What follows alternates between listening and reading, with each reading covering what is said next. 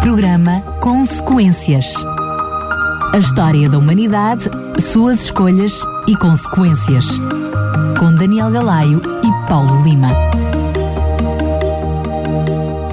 Estamos de volta para mais um programa Consequências. É com bastante alegria e prazer que tenho à minha frente o Tiago Paulo Lima. Paulo, mais uma vez, bom dia, que é boa tarde. Uh, boa tarde, Daniel, para ti e para os nossos ouvintes que estão na sintonia. Olha, o teu microfone está uma desgraça tão grande, tão grande. Ah, não soube?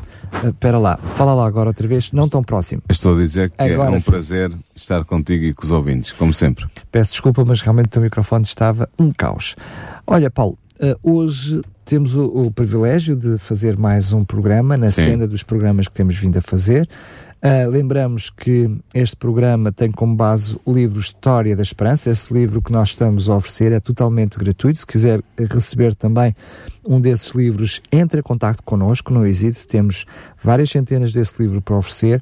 Entre em contato connosco, é o 219 10 63 10, 219 10 63 10.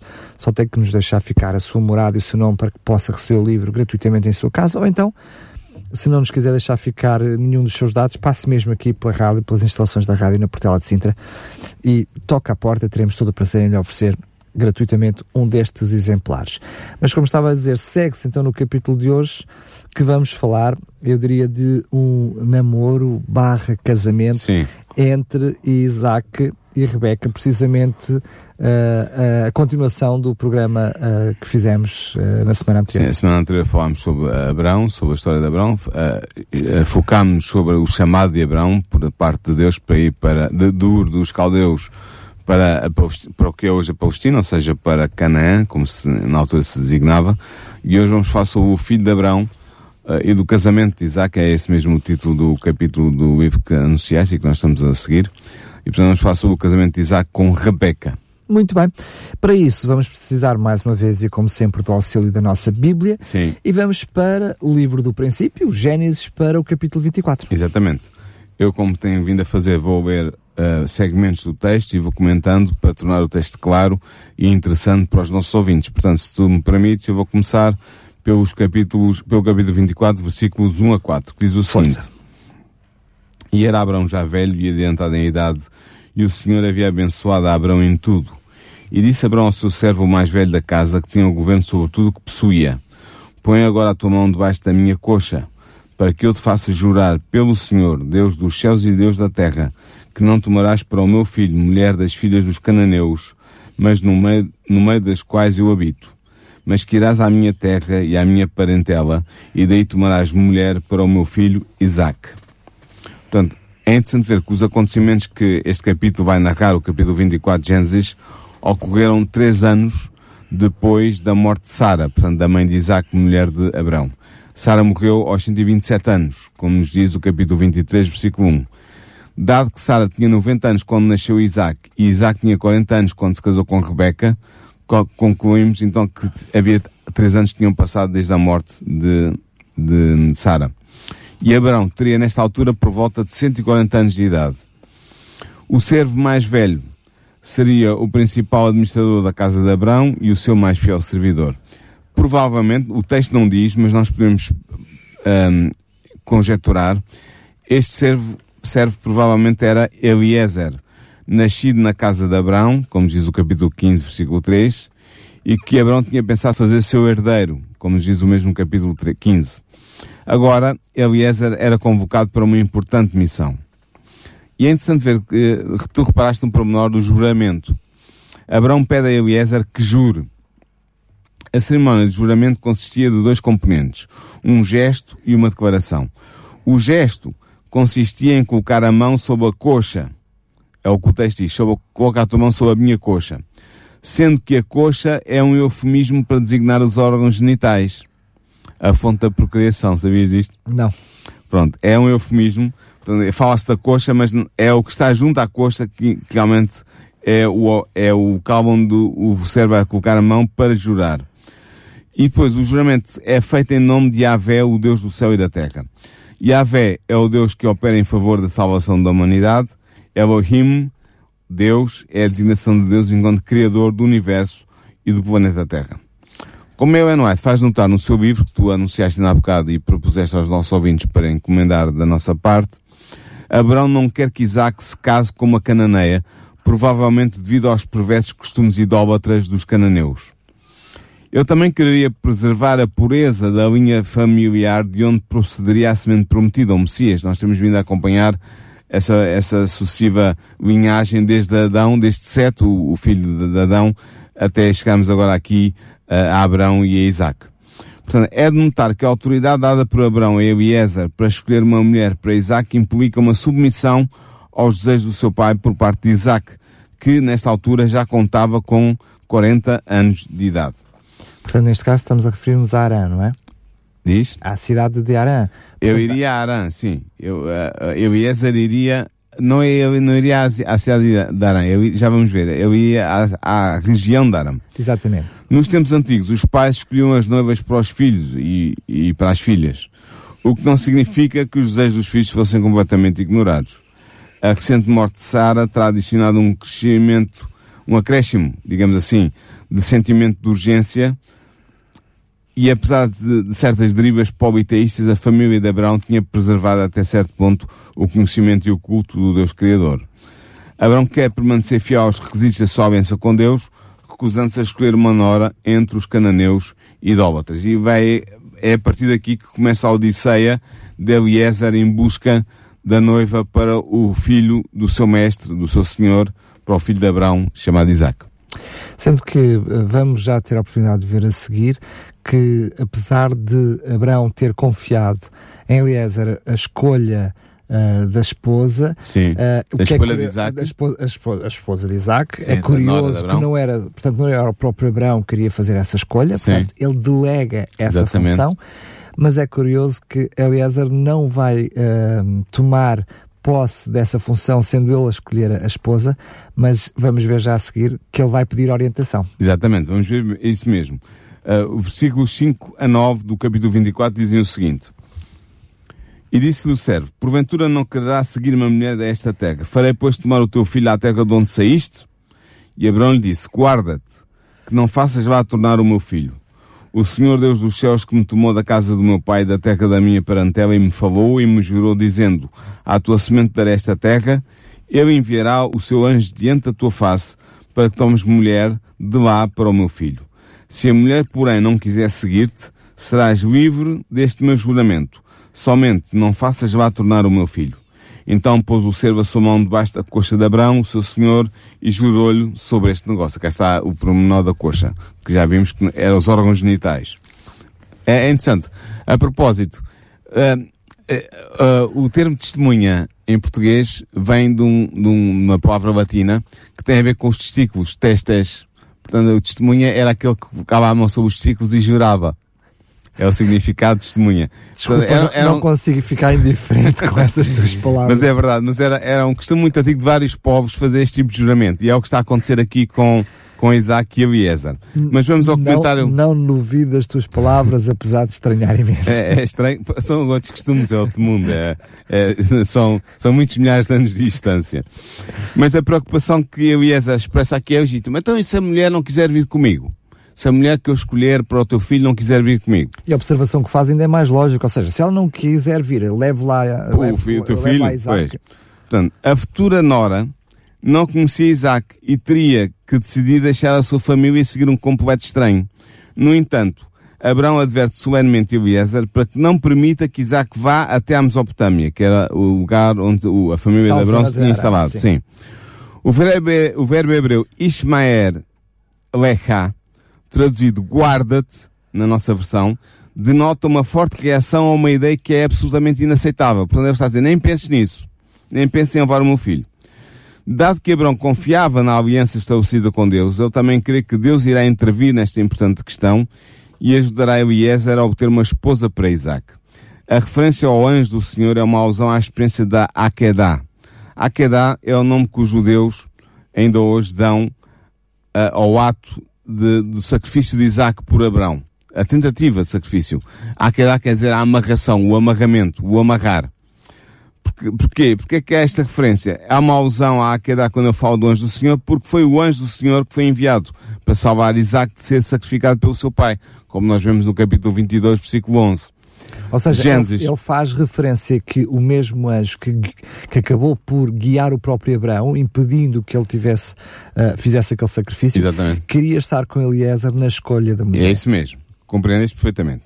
Portanto, o mesmo anjo que salvou Isaac da morte era aquele que iria providenciar para que Eliezer encontrasse uma companheira adequada para Isaac. Devido à natureza sagrada e vinculativa do seu juramento, Eliezer fica preocupado com a possibilidade da futura noiva não querer colaborar. E assim, Abraão liberta do seu juramento caso isso ocorrer. A sua única obrigação seria então que não permitisse que Isaac regressasse à Mesopotâmia em busca de esposa. Porquê é que Abraão tinha este, este, esta posição? Porque ele temia que Isaac fosse tentado a permanecer ali junto da família, quebrando a aliança com Deus e impedindo a realização do plano divino.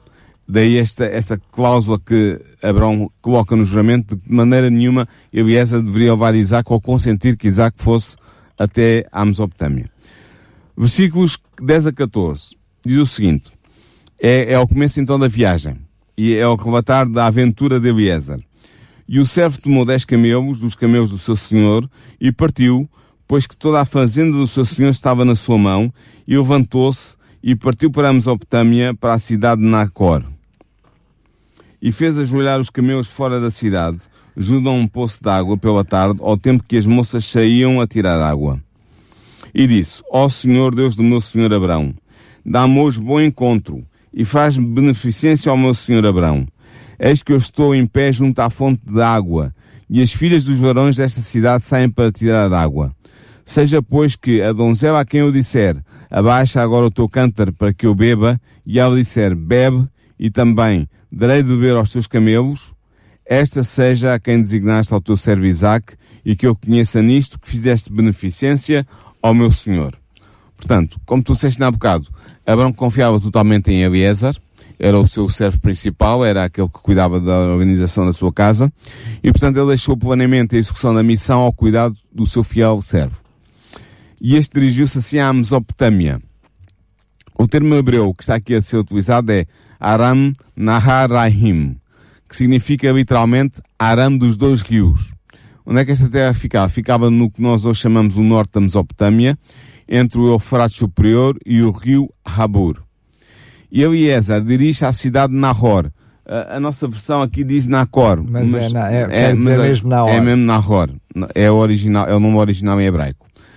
É interessante ver que as tabuinhas cuneiformes do século XVIII a.C., descobertas em Mari, uma cidade amorita na região de Aram, portanto naquela região ali, mencionam Tilnahiri, que é a cidade de Nahor, como sendo uma cidade na região de Aram, a leste do rio Balik. Portanto, a cidade de Nahor não era a própria cidade de Aram, onde originalmente Abraão tinha saído, depois de ter falecido o seu pai naquela região, era sim uma povoação separada, fundada por Nahor e designada pelo seu nome. Portanto, ele era o fundador da cidade e tinha, a cidade tinha o nome dele. Depois de uma longa viagem, com a duração provável de um mês, nós não sabemos, o texto não nos diz, mas calcula-se que terá sido essa a duração, a caravana de Eliezer chegou ao poço situado no exterior da cidade de Nahor. Dado que tradicionalmente as mulheres dirigiam-se ao poço para ir buscar água, Eliezer considerou que esta era uma excelente ocasião para observar as jovens casadoras da cidade, de modo a escolher uma para o filho do seu mestre. E agora é uma parte muito interessante do texto. É que tendo sido criado na religião de Abraão, na religião monoteísta de Abraão, e sendo ao mesmo um crente no Deus de Abraão, Eliezer orou. E orou pedindo a orientação de Deus. É o que estavas a dizer na bocado. Ele vai pedir a orientação de Deus. Ele pediu um sinal para o guiar na sua escolha. Um sinal bastante ousado. Exatamente. Um sinal, Sim. Passando a redundância. Sim. Dado que não era fácil tarefa tirar água para 10 camelos sedentos, o sinal que eu escolheu era um verdadeiro teste de caráter. Eliezer desejava assegurar-se que a mulher escolhida por Isaac, para Isaac era amável, generosa, pronta a ajudar e capaz de trabalhar. E por isso é que ele vai pedir este teste de dizer que a mulher a quem eu pedir que me dê a água de beber me diga bebe, meu senhor, e vou dar beber também aos teus dez camelos. Imagina 10 camelos para beber, era sequelas de uma travessia é, grande. É que nós estamos, eles não iam só beber, eles iam recarregar, não é? Exatamente. Portanto, era, era, um, era um desafio considerável. Versículos 15 a 20 diz: E sucedeu que antes que ele acabasse de falar, eis que Rebeca, que havia nascido a Betuel, filho de Milca, mulher de Nacor, irmão de Abrão, saía com o seu cântaro sobre o seu ombro. E a donzela era muito formosa à vista, virgem, a quem varão não havia conhecido. E desceu à fonte e encheu o seu cântaro e subiu. Então o servo correu-lhe ao encontro e disse, Ora, deixa-me beber um pouco de água do teu cântaro. E ela disse, Bebe, meu senhor. E apressou-se e abaixou o seu cântaro sob a sua mão e deu-lhe de beber. E acabando ela de dar de beber, disse, Tirarei também água para os teus camelos até que acabem de beber.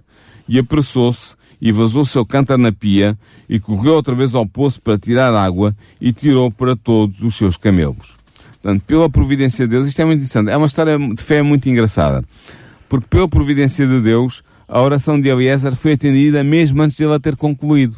Eu ainda estava a falar na, na, oração a Deus e já estava a ser respondida. É verdade. Rebeca dirige-se ao poço. O texto diz-nos que ela era bela e virgem a sua origem familiar, a sua beleza e a sua virgindade qualificam-na para ser a mulher de Isaac. O poço era uma fonte natural, como indica a palavra Raihin. A fonte situava-se frequentemente num vadi, que era um curso seco de um ribeiro, sendo que as cidades eram erigidas num outeiro. Portanto, a, fonte ficava em baixo e a cidade em cima. E por isso é que as pessoas tinham que descer, como diz o texto, para se dirigirem ao poço. Para espanto de Eliezer, todos os requisitos do teste que ele estipulou são cumpridos por Rebeca. Ela oferece água ao servo, ao servo, servo, perdão, e oferece para dar água aos seus dez camelos. E ao fazer, ela demonstra zelo, entusiasmo e eficiência no trabalho. Nota que a sua oferta de retirar água para os camelos foi voluntária. Não foi um requisito imposto pelos costumes, ou seja, não era um costume da época que exigisse que ela se comportasse desta maneira. Para mais sendo mulher, não é? Sim. Rebeca demonstra aqui um desejo genuíno de ajudar aqueles que necessitam de auxílio. E a Ben White também destaca no seu livro esta generosidade natural de Rebeca, no livro que nós estamos a oferecer, a, História da Esperança. Versículos 21 a 27. Vamos ver a continuação deste, destas cenas extraordinariamente interessantes. Diz assim, 21. E o varão estava admirado de vê-la calando-se para saber se o Senhor havia prosperado a sua jornada ou não. E aconteceu que, acabando os camelos de beber, tomou o varão um pendente de ouro, de meio ciclo de peso, e duas pulseiras para as suas mãos do peso de dez ciclos de ouro. E disse, de quem és filha? Faz-me saber, peço-te. Há também em casa do teu pai lugar para nós pousarmos? E ela disse, eu sou filha de Betuel, filho de Milca, o qual ela deu a Nacor. Disse-lhe mais, também temos palha e muito pasto e lugar para passar a noite. Então inclinou-se aquele varão e adorou ao Senhor e disse, Bendito seja o Senhor Deus do meu Senhor Abraão, que não retirou sua beneficência e sua verdade do meu Senhor. Quanto a mim, o Senhor me guiou no caminho à casa dos irmãos do meu Senhor. Portanto, Eliezer inicialmente fica em silêncio, espantado. Embora ele tivesse orado para que Deus se manifestasse, ele admira-se perante o extraordinário milagre. É uma, é uma resposta automa praticamente automática à oração dele. Só depois de Rebeca ter agido, é que Eliezer percebe que ela é a mulher indicada por Deus. Ele oferece a Rebeca um brinco de ouro para o nariz, de meio shekel, 5 gramas, e duas pulseiras de ouro de 10 shekels. Na verdade diz 10 shekelim, é assim que se diz em hebreu. 110 gramas, as duas. Portanto, é uma rica recompensa. Não é um dote, não se trata de um dote, mas é um gesto de agradecimento por parte de Eliezer pelo serviço que a Rebeca prestou ao ajudá-lo com os camelos. Eliezer fica Aliás, convencido. Lá dizer, ele, ele, faz essa oferta antes mesmo de saber se ela tinha ou não espaço em casa para, para receber a comitiva. Portanto, a, a, não é um pagamento porque ele está a fazê-lo antecipadamente. Sim. Eliezer ficou convencido que a jovem Rebeca era a escolhida por Deus. Aparentemente, a hospitalidade era uma prática comum na casa de Rebeca. Caso contrário, ela não se teria sentido livre de convidar um estranho para a casa da sua família. Como agradecimento pela bênção recebida de Deus, Eliezer deu a Deus glória pela, pelo sucesso da sua missão. O facto de a ação de Rebeca ter cumprido exatamente o pedido que Eliezer tinha feito a Deus faz com que o servo de Abraão compreenda que Deus não é apenas um Deus de amor e graça, mas é também um Deus que revela a verdade e realiza os desejos dos seus servos. E ainda hoje isto é verdade para nós também. E eu penso que até estou a falar para pessoas que estão a ouvir este programa que já tiveram uma experiência de oração forte com Deus, como eu e Ezer teve aqui, tal como está descrita no capítulo 24 de Gênesis. Mas vamos avançar do versículo 28 ao 33. Diz o seguinte: E a donzela correu e fez saber estas coisas na casa de sua mãe. E Rebeca tinha um irmão cujo nome era Labão. E Labão correu ao encontro daquele varão à fonte. E aconteceu que quando ele viu o pendente e as pulseiras sob as mãos da sua irmã, e quando ouviu as palavras da sua irmã Rebeca que dizia, assim me falou aquele varão, veio o varão e este estava em pé, junto aos camelos, à fonte, e disse, entra, bendito do Senhor, porque estarás fora? pois eu já preparei a casa e o lugar para os camelos. Então veio aquele varão à casa e desataram os camelos e deram palha e pasto aos camelos e água para lavar os pés dele e os pés dos varões que estavam com ele. Depois puseram de comer diante dele. Ele, porém, disse, não comerei até que tenha dito as minhas palavras. E ele disse, fala. E vamos ver o que é que ele diz mais a seguir. A ação de Rebeca está em harmonia com o seu comportamento anterior. Ela era uma jovem, não sabemos a idade que ela teria. Estaria entre os, entre, talvez entre os 15 e os 25, 30 anos, talvez menos do que isso. E ela correu para a casa da sua mãe, mostrando assim novamente o seu zelo e o seu entusiasmo. O facto de que ela vai primeiro à casa da sua mãe para lhe contar as boas novas sugere que Rebeca sentia que aquele encontro significava algo de importante para ela enquanto mulher. Além do mais, é provável que a mãe de Rebeca vivesse numa parte da casa de família dedicada às mulheres, e é para aí que Rebeca se dirige primeiro. Depois entra aqui em, em, na cena outra, outra personagem, Labão. A participação ativa de Labão, o irmão de Rebeca, na oferta da hospitalidade e na discussão que se segue, pode ser explicada pelo papel protetor que os irmãos desempenhavam junto das suas irmãs. E também, imagino eu, pela ausência de Naor, não é? Ou seja, se só está Milca uh, em casa, diremos, não estando o pai de família, provavelmente Labão acaba por assumir esse, mesmo, o papel. Esse papel, não é? Sim. No entanto, a motivação de Labão vai para além da sua preocupação com a irmã. Conhecemos o género depois, depois noutra história. Noutra história, exatamente. Ao contrário da sua irmã, que recebeu graciosamente o seu hóspede, Labão, sendo um convite a Eliezer, motivado pelo facto de que ele viu as joias de ouro nas mãos da sua irmã. Portanto, o seu gesto de hospitalidade apoia-se num interesse egoísta. Nota também, Daniel, que a preocupação do Labão com os dez camelos que ele menciona nas suas palavras de acolhimento e que são a primeira coisa que ele nota junto do poço. Nota também, ele fala dos dez camelos, os camelos do, de Eliezer. Porquê?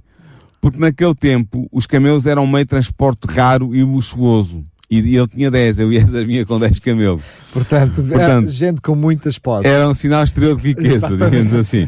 Portanto, todas estas reações mostram a ganância do Labão.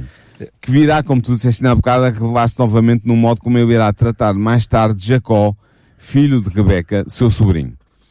A educação oriental exigia que se tratasse de qualquer assunto após a partilha de uma refeição. No entanto, prudentemente, Eliezer recusa-se a desfrutar a hospitalidade de Labão e a comer com ele antes de partilhar a razão da sua, da sua viagem. Só depois de decidir o assunto urgente que o traz ali é que ele poderá relaxar e partilhar a refeição que lhe é oferecida. Então vamos ver o discurso que Eliezer vai fazer no, no, versículo 34 ao versículo 49. Ele vai fazer, vai contar a história, eh, eu diria, para, vamos repetir outra vez a leitura dos primeiros textos, quando ele conta ao pormenor toda a história que o leva até Sim, ele vai contar tudo. Eu, eu, o versículo começa assim, então disse Eliezer, eu sou servo de Abraão, e o Senhor abençoou muito o meu Senhor, de maneira que lhe foi, que foi engrandecido, e deu-lhe ovelhas e vacas e prata e ouro e servos e servas e camelos e jumentos. E Sara, a mulher do meu Senhor, gerou um filho ao meu Senhor depois da sua velhice, e ele deu-lhe tudo quanto tem. E o meu senhor me fez jurar dizendo, não tomarás mulher para o teu filho, para o meu filho, das filhas dos cananeus em cuja terra habito. Irás, porém, à casa do meu pai, à minha família, e tomarás mulher para o meu filho. Então disse eu ao meu senhor, porventura não me seguirá a mulher?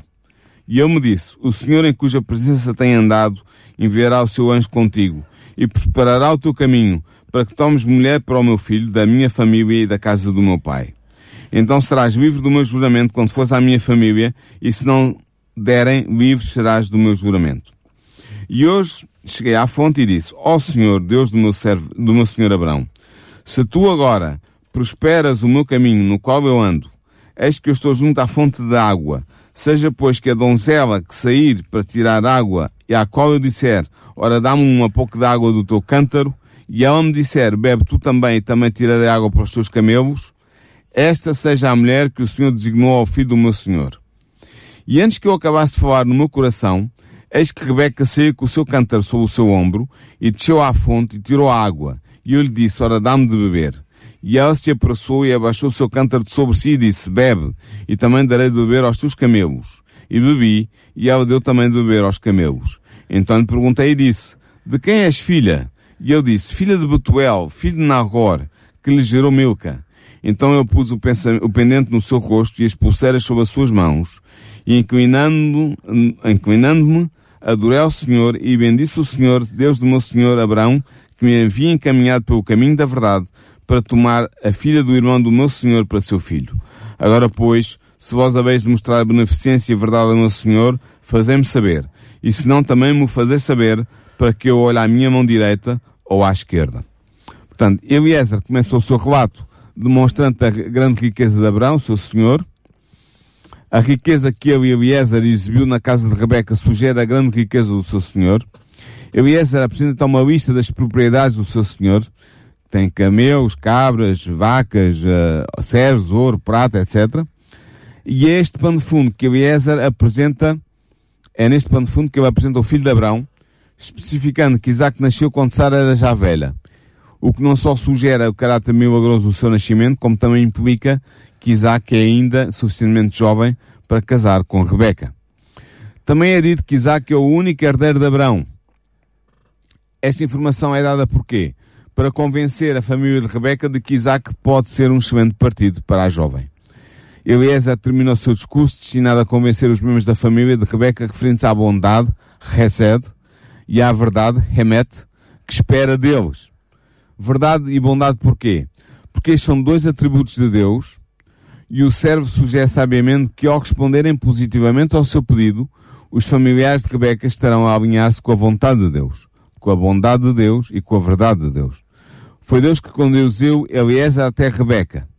E Eliezer, com toda a franqueza, pede uma decisão imediata por parte da família de Rebeca. Portanto, eu peço, vocês, esta é a minha história, Deus trouxe-me até aqui, apresentou-me Rebeca, estou-vos a partilhar tudo o que eu experimentei com Deus e com Rebeca, agora é a vossa decisão, mas digam uma coisa antes de eu tomar uma refeição convosco, quer saber se me posso virar para a esquerda ou para a direita. Já a seguir, Labão tem uma atitude, vamos perceber, que ele tenta por tudo é abençoado, ou seja, uh, a, o responder positivamente traz-lhe algumas bênçãos, mas é curioso a resposta bíblica que surge. Uh, não digo nem que sim nem que não, mas faça-se o que o Senhor sim. disser. Dá a sensação que aqui uh, Labão está a ser conduzido por Deus e, e sim, na, na resposta, não é? Vamos ver o que é que ele diz. Versículos 50 a 53. Então responderam Labão e Betuel e disseram: Do Senhor procedeu este negócio. Não podemos falar-te mal ou bem.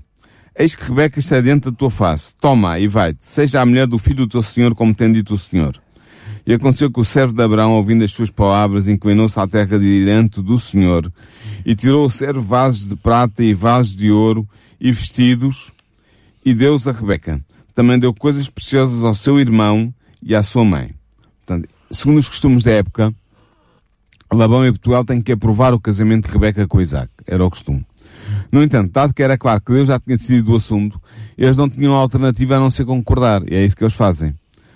A ligação familiar, o pedido de Abraão, o modo milagroso como os eventos passaram, a resposta de Rebeca e a realização da oração de Eliezer mostram a Labão e a Betuel que, como eles dizem, do Senhor procedeu este negócio.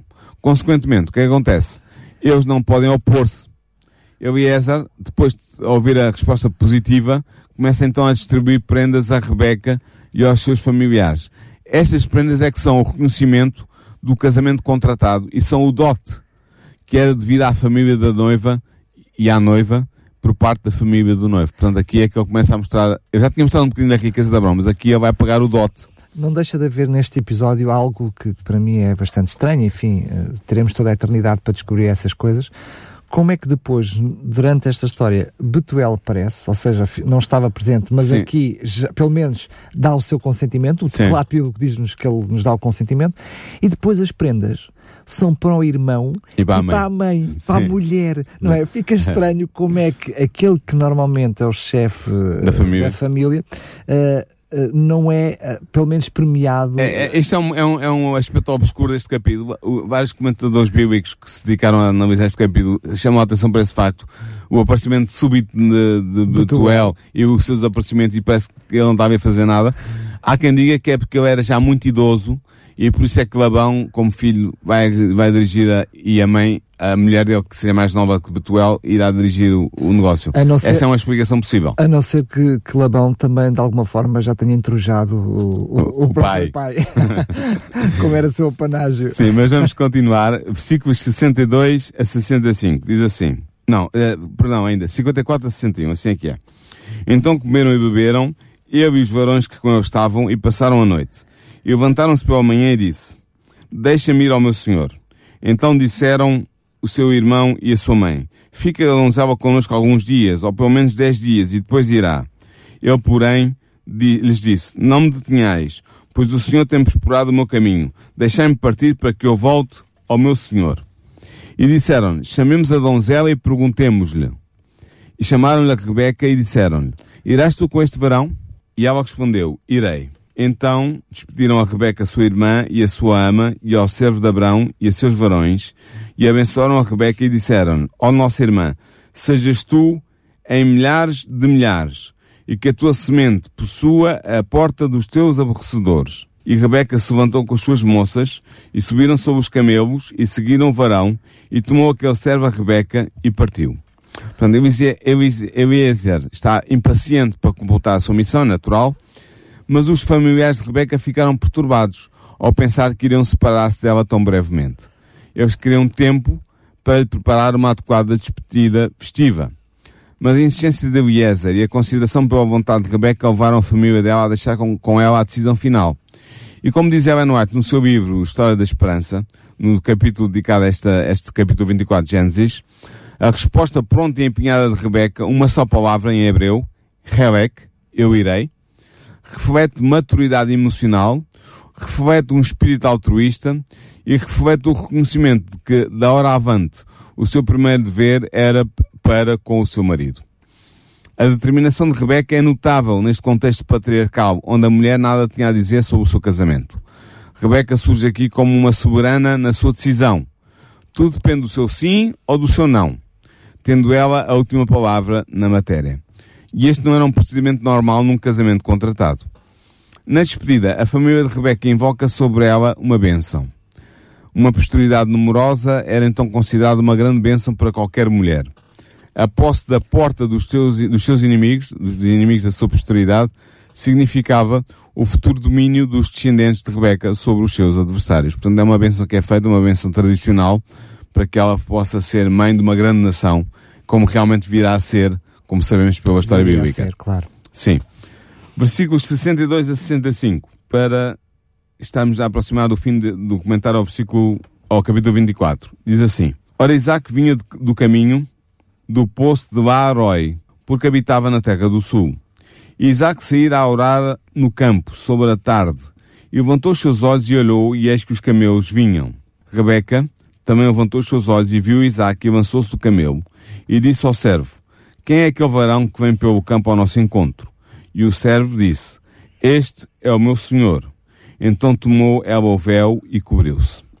Portanto, mais uma vez, também nada é dito sobre a viagem, não, não, se disse nada sobre a viagem de ida e não se diz nada sobre a viagem de regresso a Canaã. Daqui em diante, os Isaac e Rebeca são os, os protagonistas da história.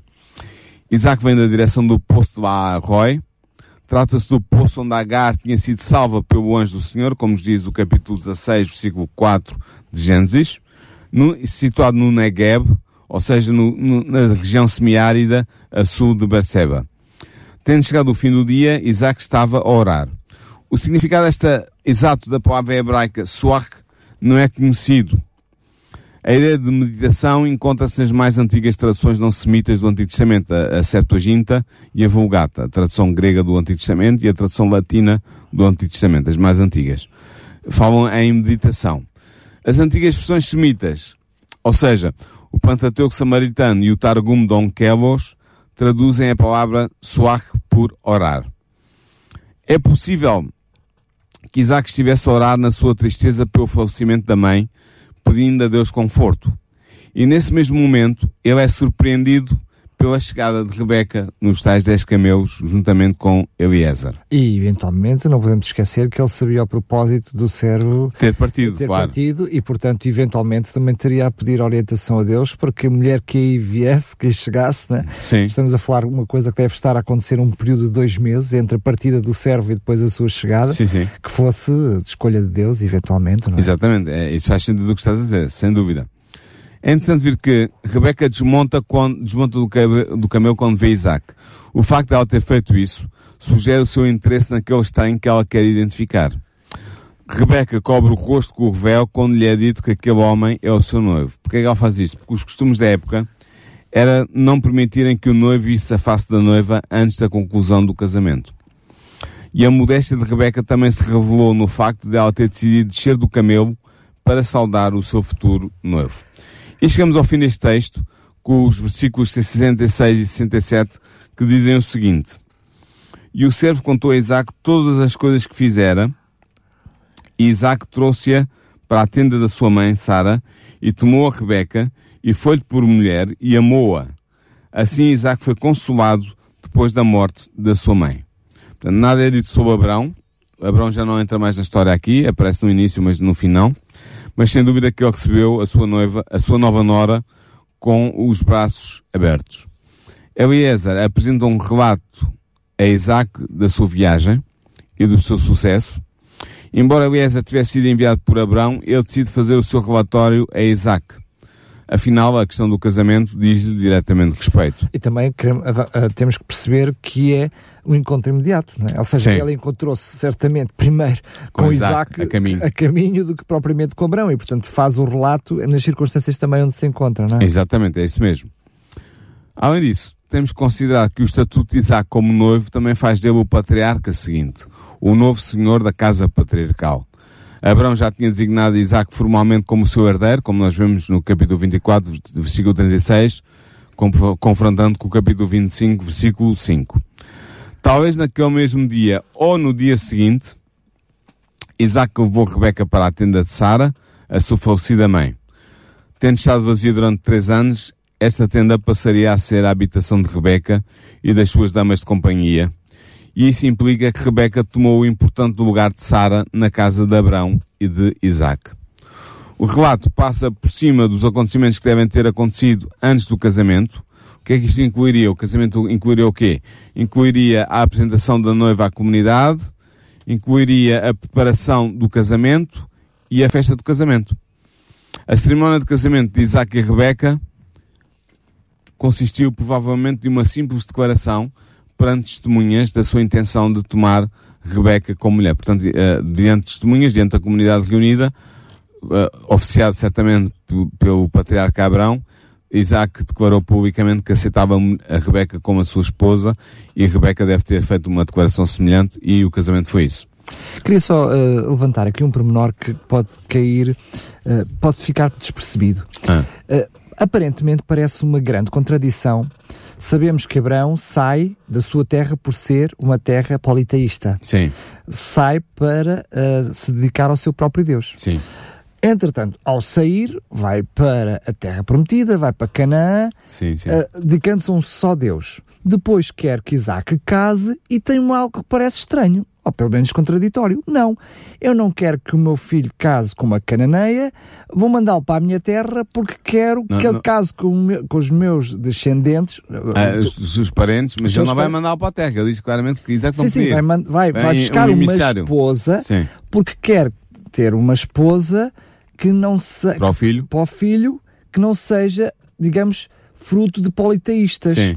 ou seja tudo leva a crer que Porque tudo aquilo que nós dissemos no primeiro programa, que, que uh, Abraão sai com a sua família também, com o seu pai primeiro da, da, daquela cidade, da cidade do Ur, tudo leva a crer que essa família, que depois acaba por ficar nessa cidade, acaba por ter uma ligação com o Deus único. Sim, tem. E porque, tem. porque quando Abraão, quando o servo uh, volta, ele vai encontrar uma família que reconhece do Deus único um, a tomada de decisão. É? Exatamente, é isso mesmo. Embora seja muito provável que a família de Nahor e eh, de Rebeca e o pai, a mãe e os outros irmãos fossem, uh, tivessem divididos na adoração do verdadeiro Deus, do Deus Criador, do Deus único e de outros deuses, porque há um episódio mais à frente, nós penso que vamos ter a oportunidade de estudar, que envolve o filho de Rebeca e de Isaac, uh, Jacó, com o seu tio Labão, o irmão de Rebeca, em que Labão, em que uh, uh, uma das, uma das mulheres de, de, Isaac, de, de Jacó leva os ídolos, os terifim, da casa do seu pai. Portanto, havia já uma certa divisão na cabeça da família de, de Abraão, mas era melhor do que nada. Era muito, era superior muitas vezes ao que qualquer família cananeia podia oferecer, porque eles tinham conhecimento do Deus verdadeiro. E, portanto, podiam ser direcionados ou neste caso a noiva, a Rebeca, podia ser direcionada. Mesmo sangue, não é? Além de ser o mesmo sangue, podia ser direcionados para o culto do Deus verdadeiro que eles reconheciam como o Deus provavelmente o Deus Supremo. Esse episódio que tu falas, ainda bem que o mencionaste, porque ele é de relevância para o que estamos a falar agora, vem até a trazer grandes problemas, uh, porque ele vai atrás precisamente das filhas por causa precisamente dos de, ídolos. De, desses mesmos, desses mesmos ídolos. Sempre que esses ídolos eram, além de ser os ídolos da família, uh, quem tinha o posto dos ídolos tinha direito à uh, propriedade, à herança e significavam também prosperidade. Sim. Portanto, aquilo era, eh, eu diria, um fator financeiro, era quase que uma apólice de seguros que, estava, que estava ali e que mas estava vê, embora. Mas vê-se que Labão era já politeísta. É o que eu estou a dizer. Nessa ele altura... divide, mas ele aceita também o Deus, o Deus de, de Abraão, Isaac e Jacó porque ele vai, ele vai ter um, estamos a avançar no, no, no estudo de Gênesis, mas, Sim, mas ele faz... vai ter um sonho da parte do verdadeiro Deus que lhe vai dizer, aguarda de tocares no meu servo Jacó. Exatamente. Portanto, ele reconhecia que o Deus Criador era o Deus Supremo, mas ele tinha já, adorava, já outros deuses à mistura. Isto apenas para reforçar a vertente evangelística de Abraão desde que saiu da sua terra natal, ao ponto de, de, de uh, em primeiro lugar, evangelizar toda a sua família, não é? E depois ir evangelizando por um dia passando Sim. e muitas pessoas se juntarem depois, uh, muitos servos evangelizados, chamemos-lhe assim. Sim, nós já vimos na, no, no, no, programa que dedicámos à, à história de Abraão, nomeadamente ao seu chamado, vimos que os 318, se não, se não estou em são 318 servos que ele tem ao seu serviço, são pessoas que se converteram à religião de Abraão e que decidiram ligar-se a Abraão, economicamente e familiarmente, para seguirem Abraão, porque ele era o, o líder uh, do culto ao Deus Criador. E, portanto, Eliezer essa, pode ser precisamente um fruto desses, não é? Portanto, exatamente, Eliezer pode ter sido. E, portanto, são pessoas que se vão juntar a Abraão porque aceitam o Deus de Abraão e aceitam comungar com ele da mesma fé. Mas para terminarmos o programa de hoje, dizer ainda que Isaac, Isaac tinha todas as razões para amar Rebeca. Ela não só era bela, como diz o texto, como ainda tinha uma personalidade bondosa, alegre e sensata. E temente a Deus. E temente a Deus, não? É? sim. Dado que Isaac também era um jovem bem formado e temente a Deus, o lar de ambos deve ter sido um mar muito feliz e realmente não, não há nada de contraditório nem, nem de contrário à ideia de que eles foram muito felizes como casal uh, interessante de uma maneira como Deus os juntou, não é? Portanto, isto dá muito a pensar, talvez, aos jovens que nos possam estar a ouvir hoje. Que, a forma como, como escolhem as suas. É, como escolhem os seus parceiros. Não, não estamos aqui a fazer. Não estamos a fazer apologia de ir a uma fonte procurar as suas esposas. Não, mas estamos a mas fazer a apologia Deus de orarem, escolher, orarem a Deus para que Deus possa orientá-los na escolha da sua companheira, do seu companheiro futuro, porque isso vai determinar muito a sua vida posterior em todos os níveis, nomeadamente no nível, ao nível da fé e da vida, da vida uma espiritual. Das, das, das, tirando uh, certamente entregar a vida a Deus, uma das, uh, decisões. decisões. mais importantes da vida. Mas como tu falaste em futuro, aproveito precisamente esta oportunidade para te uh, dizer do que é que vamos falar no próximo programa, sendo que não será para a semana. Não, na semana vamos estar de férias, não é? Mas daqui a 15 eh, eu vou dizer isto, depois Sim. as pessoas que vão ouvir a segunda vez vão ficar uh, confusas. Mas uh, vamos falar no próximo programa novo, num próximo programa novo, vamos falar um pouco sobre Jacó, portanto, sobre o filho de Isaac, o filho mais novo de Isaac e de Rebeca, e da maneira como ele vai dar continuidade à, à saga dos patriarcas, uh, que estão ao serviço do verdadeiro Deus. Vamos ter dois programas sobre Jacó. Muito bem. Isso ficará então para o próximo programa. Relembro agora no fecho deste que temos o livro História de Esperança para lhe oferecer, precisamente o livro que também tem uh, todos os pormenores sobre esta história, escrito pela escritora Ellen White. Uh, não é só, não fala só sobre este programa, fala toda uh, a história do povo de Deus desde o surgimento do pecado um, no céu até precisamente a resolução de toda esta problemática com a segunda vinda, com Deus resolver todo este plano do pecado. eu diria com a erradicação do pecado, Sim. não só da terra, mas do mundo. Portanto, todo este livro, por isso é que é o livro, o título do livro História da, da, da Esperança, é gratuito, totalmente gratuito. Para o receber, basta entrar em contato connosco para o 219 10 63 10 219 10 63 10 ou então ir até ao site da RCS em radiorcs.pt e preencher o formulário com o pedido do livro é apenas colocar a sua morada, o seu nome, uh, enfim, para que possa comodamente e gratuitamente receber o livro em sua casa.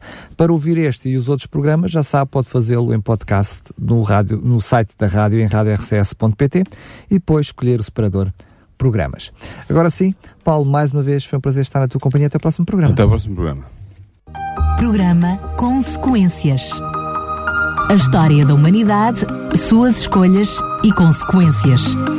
Com Daniel Galaio e Paulo Lima.